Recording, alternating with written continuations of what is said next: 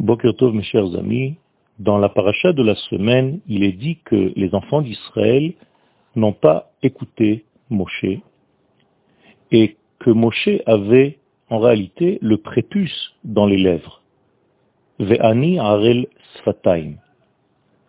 La orla, la partie qui empêche le dévoilement, se trouvait aussi dans les lèvres, sur les lèvres de Moshe Rabbeinu.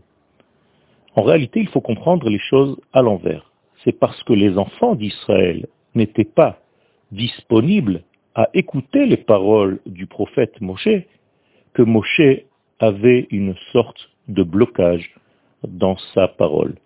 Ce n'est pas l'inverse, c'est parce que les enfants d'Israël n'étaient pas capables d'entendre que Moshe ne pouvait pas parler, et non pas que Moshe avait un problème, et c'est pourquoi les enfants d'Israël n'ont pas entendu. En réalité, le prophète qui prophétise, prophétise par rapport au pouvoir d'écoute de celui qui doit écouter ses paroles. Car le prophète vient du peuple d'Israël. Donc c'est le peuple qui décide en fait et qui dirige l'intensité de la parole divine qui passe par le prophète. C'est par rapport au pouvoir de l'écoute que la prophétie passe ou bien que la prophétie est bloquée. Lorsque le peuple d'Israël se met dans une position de disponibilité, eh bien la parole est audible. Et c'est pourquoi tout était en retard et que les paroles étaient en exil, ce que nous avons développé à maintes reprises. Pourquoi la parole divine était en exil? Eh bien tout simplement parce que la capacité de l'écoute n'était pas encore apte, n'était pas encore valable à cette époque. Les enfants d'Israël, le clic qui boule, l'ustensile de réception, le pouvoir de l'écoute, de l'entendement, n'était pas encore à son niveau adéquat pour entendre la parole divine qui, elle, de toute façon, ne s'arrête jamais. Autrement dit, et nous répétons ce que nous disons souvent dans nos cours, il n'y a aucun changement au niveau de l'éternel, car il est dans l'éternité, alors que tous les changements se passent à l'intérieur même de ceux qui reçoivent le message. C'est toujours un problème au niveau des ustensiles de réception et non jamais par rapport au donneur lui-même. Akadosh Baruch est noten Torah. Il donne la Torah à chaque instant.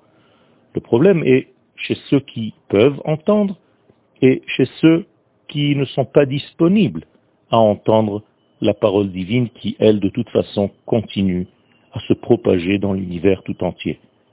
Donc il y a ici une disponibilité et c'est ce que l'Égypte représente. Elle représente le manque de disponibilité à l'écoute. Elle étouffe l'homme dans des programmes qui sont étrangers à sa sculpture intérieure, à sa structure intérieure. Et lorsque la personne se rue vers des éléments qui sont étrangers à son identité profonde, eh bien, il devient incapable d'écouter la vérité absolue qui vient de la bouche du prophète, dictée par l'Éternel. Ça, c'est ce que représente l'Égypte, c'est l'exil même du Verbe, l'exil de la parole, l'exil, autrement dit, l'impossibilité de l'écoute. Non pas l'impossibilité de la parole, car en réalité la parole est dite, mais comme nous venons de le comprendre, elle n'est pas audible. Donc Akadosh Baruch peut parler toute la journée, et il parle d'ailleurs. Leolam Adonai Devarcha Nitzav Bashamaim, ta parole Akadosh Baruch est toujours en train de traverser l'espace de l'existence. Mais en kol ve'en onebeli kolam. Sans le pouvoir de l'écoute, on ne peut pas entendre. Sans la disponibilité à l'écoute, on ne peut rien entendre. Il faut donc préparer nos ustensiles de réception, et c'est en cela que consiste notre tikkun véritable, devenir des réceptions, devenir des réceptacles qui peuvent entendre et propager la parole de l'infini dans ce monde. Ça, c'est la sortie d'Égypte, en tout cas c'est l'une des facettes de cette sortie d'Égypte, Et je nous souhaite à tous, Bezrat Hashem, que nous puissions être disponibles à cette écoute pour que la parole divine puisse nous traverser et enrichir le monde. Yom Tov